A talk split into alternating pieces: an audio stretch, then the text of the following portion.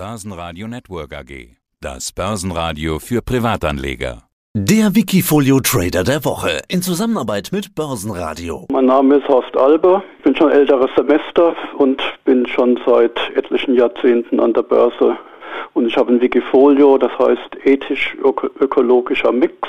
Und darin versuche ich Werte aufzunehmen, die nach meiner Ansicht ethische, ökologische und nachhaltige Kriterien erfüllen und die umwelt- und sozialverträgliche Produkte, Technologien und Dienstleistungen anbieten. Älteres Semester? Was heißt das? Ich bin jetzt 60 geworden. Also da sind wir ja fast ein Jahrgang. Das ist ganz interessant. Ethisch-ökologischer Mix. Das ist ja eigentlich ein Thema, wenn man jetzt mal so die Zeitung aufschlägt, äh, das sind ja vor allen Dingen die jungen Leute heutzutage, die sich zum Beispiel auch auf Straßen kleben und so weiter, weil sie sagen, das ist ja unsere Zukunft. Wir erleben das jetzt noch. Ihr in Anführungszeichen Alten, die dann mit den SUVs vorfahren und ihr Leben lang die Umwelt verpestet haben, ihr tretet ja dann irgendwann ab und wir löffeln jetzt da die Suppe aus. Wie kommt es, dass jemand im ich will nicht mal sagen, biblischen Alter, komm mit 60, das ist die neue 30, äh, sich um dieses Thema Ethik und Ökologie so intensiv kümmert?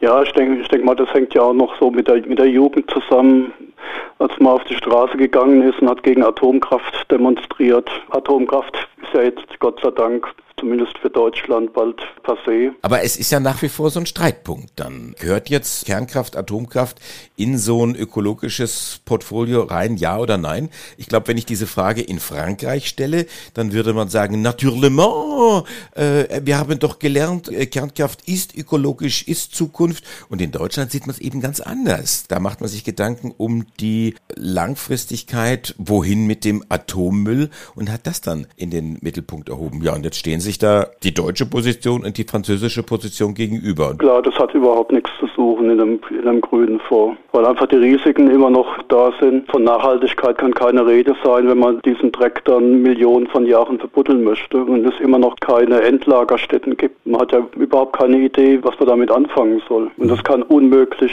nachhaltig sein, so eine Energieform. Abgesehen davon, dass ja die Materialien, die man dafür benötigt, also die Plutoniumbrennstäbe, Uran, das meiste aus Russland kommt. Und was eine Abhängigkeit von Russland gebracht hat, das hat, man jetzt auch am Gas gesehen. Also ganz klare Positionierung auch in diesem Fall.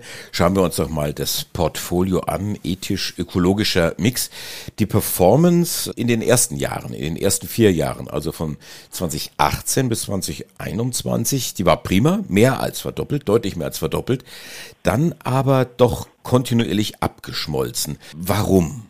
Also ich habe diesen ganzen Hype um die Wasserstoffwerte, die habe ich voll mitgenommen in den ersten Jahren.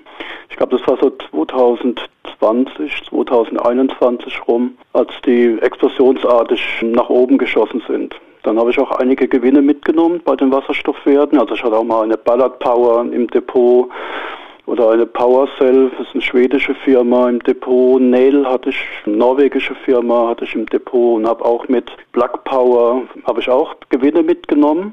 Aber ich habe dann den Fehler gemacht, dass ich, als die Kurse gefallen sind, dass ich wieder zu früh wieder eingestiegen bin. Da blute ich im Moment noch etwas. Ich habe dann nachgekauft, um den Einstiegskurs zu verbilligen. Aber die Black Power ist dann doch noch weiter gefallen und im Moment sieht es aber so aus, dass es sich jetzt wieder berappelt. Also die Umsätze bei denen steigen ja doch rasant an, muss man sagen. Also das Geschäftsmodell scheint zu funktionieren, auch für die Zukunft. Die versuchen weltweit auch gut aufgestellt zu sein. Hat das Thema Investment in Wasserstoff so einen Touch von, es gab diesen Hype und wenn man da zu spät aufgesprungen ist auf den Zug, dann hat man irgendwie der Katz gehört oder wenn man dann erkannt hat, oh, der Hype ist vorbei und ich steige jetzt wieder ein, war die Gefahr zu groß, dass man zu früh eingestiegen ist? Also dieses Timing, dass man sich dann da vertan hat, so wie du. Also Thema Nachhaltigkeit, das hat ja an Attraktivität eigentlich nichts verloren. Es ist ja thematisch in den Medien ein Dauerbrenner. Ist es auch. Also ich ähm, bin ja nach wie vor überzeugt, dass Wasserstoff die Zukunft gehört. Black Power wächst ja auch rasant. Also denn ihre Umsätze, die kommen jetzt dieses Jahr in den Milliardenbereich rein und die wollen, glaube ich, in den nächsten zehn Jahren den Umsatz auf 20 Milliarden bekommen. Und wenn die das schaffen, und dann werden sie auch mit Sicherheit dann auch Gewinne machen. Das ist im Moment das Problem bei den Wasserstoffwerten, dass die Unternehmen alle noch keine Gewinne machen. Die müssen ja alle noch sehr viel investieren und die brauchen eine bestimmte Größe auch, eine bestimmte Umsatzgröße, um es dann auch irgendwann mal zu schaffen, Gewinne zu haben. Und Plug Power brauchen erstmal viel Geld, um ihre Anlagen aufzubauen, um die Kraftwerke zu bauen, um damit Wasserstoff herzustellen. Das heißt, die müssen erstmal viel Geld in die Hand nehmen, aber sobald die Anlagen laufen, dann haben sie laufende Umsätze durch den Wasserstoff, den sie dann anschließend verkaufen können. Wie sieht's aus ja. mit Biontech? Momentan ist zwar die Power noch da, also das Geschäftsmodell noch da, aber der Hype in dem Fall um das Thema mRNA-Impfung und, und, und Corona ist so ein bisschen oder ein bisschen sehr verraucht. Wie schätzt du den Wert ein? Ich schätze den Wert immer noch sehr gut ein. Also die Biontech, das Unternehmen, ist nach meiner Ansicht stehen die viel stärker da als noch vor drei Jahren, als Corona aktuell gewesen war. Also die stehen jetzt bei knapp 100 Euro, sage ich mal, der Wert. Den hatten die, bevor sie überhaupt die ersten Impfstoffe rausgebracht hatten, bevor sie eine Zulassung gekriegt haben, geschweige denn, ob sich dieser Impfstoff am Markt durchsetzen wird stand, war die Marktkapitalisierung exakt so groß gewesen wie jetzt auch, nämlich bei über 20 Milliarden.